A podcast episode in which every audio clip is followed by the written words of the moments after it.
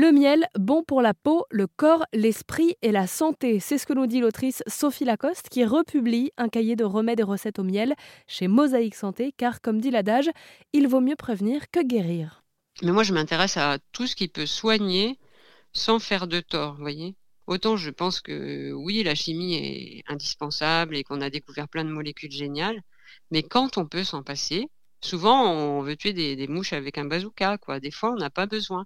Quand vous avez mal à la gorge, vous faites une tisane de feuilles de ronce, vous mettez une cuillère de miel dedans. Franchement, votre angine, elle passe très très vite.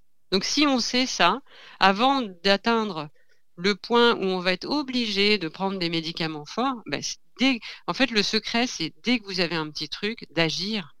Vraiment, vous avez un rhume, vous agissez tout de suite, le rhume, il prend pas d'ampleur. Vous voyez, c'est vraiment. Euh, mais souvent, on s'écoute pas, on se dit, bah, ça va passer, et puis de toute façon, je prendrai de doliprane, mais ça marche pas comme ça, en fait. Il vaut mieux euh, déjà anticiper.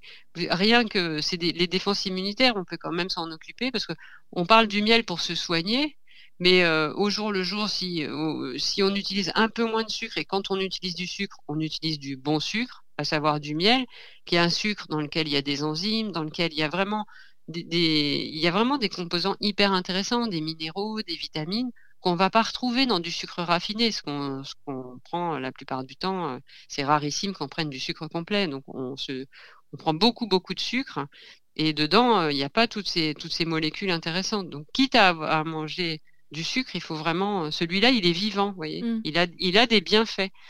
Donc euh, c'est dommage de ne pas y faire appel. Alors le miel, faut-il y penser plus souvent? C'est la question que pose Sophie Lacoste, qui republie donc son cahier de remèdes et recettes au miel chez Mosaïque Santé. Et Sophie est aussi rédactrice en chef du magazine Rebelle Santé.